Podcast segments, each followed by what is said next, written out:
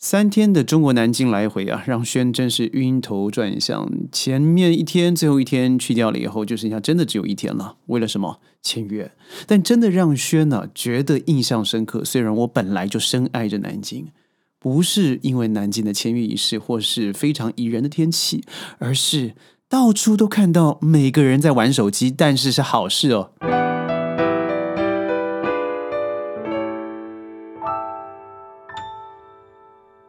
哎，听到玩手机是好事啊！我相信很多人应该很兴奋了。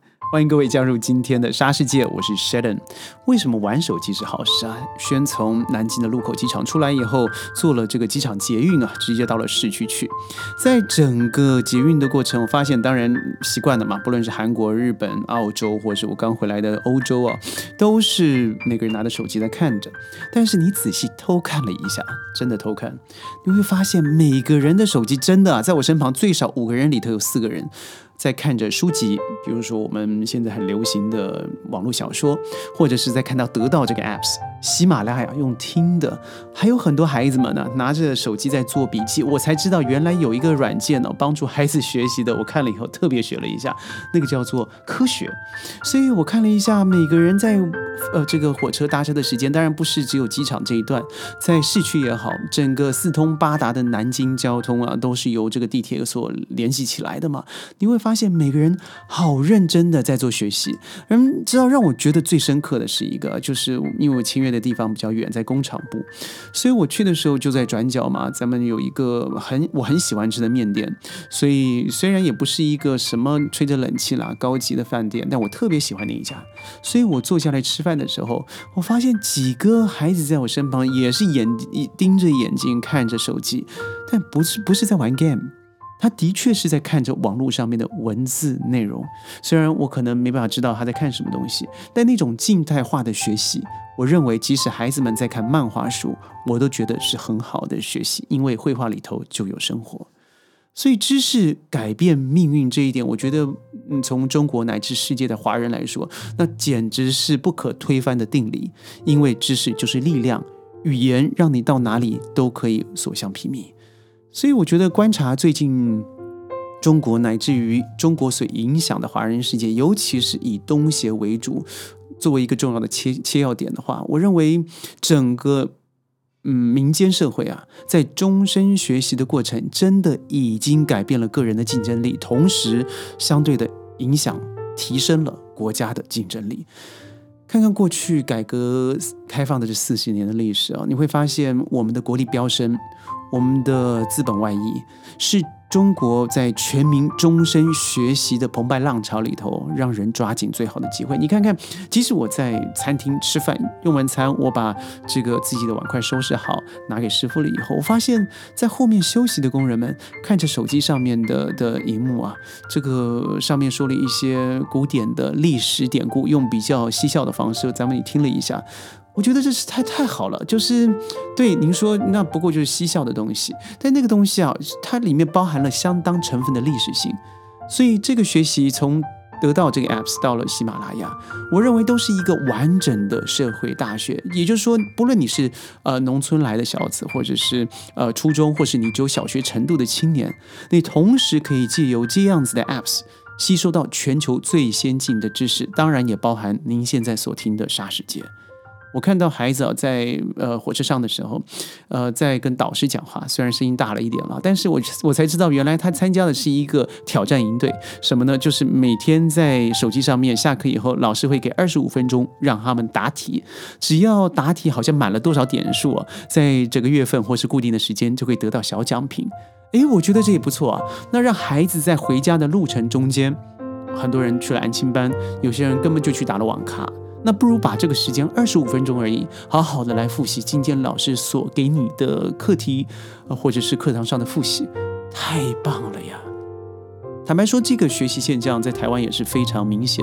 台湾的孩子非常的善用使用手机，而且父母还有在老师在网络上的教育上面，也是一呃一板一眼的，花了很多时间啊，在经营在网络或是手机上面的一些呃教学内容。这点从也就是 MCO，也就是个这个 COVID nineteen 之后，是特别特别的明显。很多人说，虽然咱们在工厂宿舍里头打工，在餐厅的厨房的后巷，但是你会看到很多人居然就对着荧幕喃喃自语，学习英文或是日文或是另外一种语言。这什么意思呢？就是你真的可以跨越阶级，嗯，提高自己本身的素质以外啊，这种力争上游的动力，就造成了今天。所看到的世界上的华人，呃，就拿特斯拉好了，那特斯拉的这个创始者马斯克。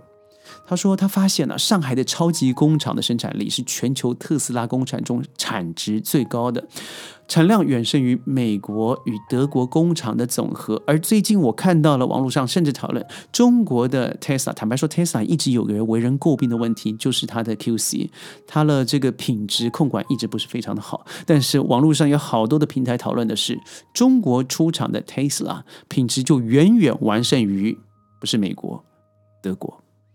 我吓了一跳啊！这背后是什么？这是整个呃汽车产业也好，或是中国工人的素质量真的是提高了。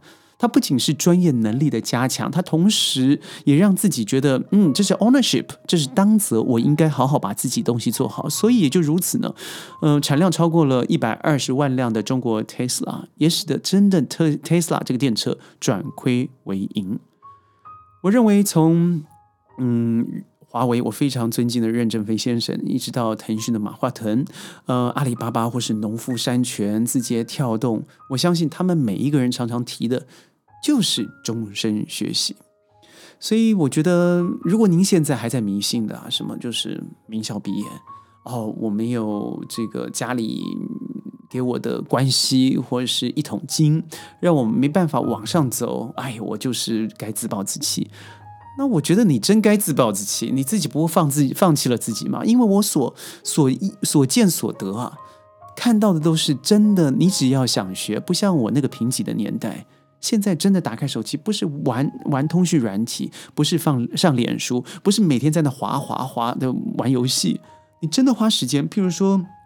Sheldon 自己现在开始学习马来文，啊，因为我的这个公民公民身份哦，他必须要做考试。那一方面，因为呃工作的限制或是旅游的长时间的旅游，让我没办法固定的在透过，即使用 Zoom 嘛，就上网上课，对我来讲都是有时间上的难度，因为跨时区。那选怎么做呢？真的就买了一个纸本书。真的就下载了个 apps，嗯，有免费的版本，有付费的版本，所以我我买了付费的版本。那我开始慢慢的学习我的马来文语。那对我来说有没有帮助？当然有啊！我发现在我开始学习马来文以后，我进了商家，虽然我可以用完整的英文沟通，但是我认为用了马来文沟通的的的的方式之后，成为一个平台了以后，我觉得我得到更多友善，甚至更多的资源回应。那这不就学习的力量吗？最后说个小故事，我上飞机嘛，因为很赶，飞机是晚班的，嗯，回到了中转以后，回到马来西亚，累得不像话。但飞机上我遇到一个老先生，他怎么做呢？在他把整个这个餐巾纸啊发，这个呃空姐不是发下来嘛？因为他是呃一道菜一道菜盛上来的。这老先生在我旁边就把这个纸巾撕了一大半，我不知道他在干什么，我以为他擤鼻涕就不要太浪费，但我看他拿出了笔。他看着杂志，就是飞机上的杂志，把里面的内容抄下来。抄下来以后，开始默背。坦白说，我虽然不了解他抄了什么内容，但是这个画面让我又印证了：终身学习真的不在乎你年纪多大，在乎的是你的心。但愿终身学习让每一个人的心灵得到沉静、丰富，拥有智慧，让生命得以。步步高升。我是 Sheldon 沙世界，我们下次在云端和您终身学习，拜拜。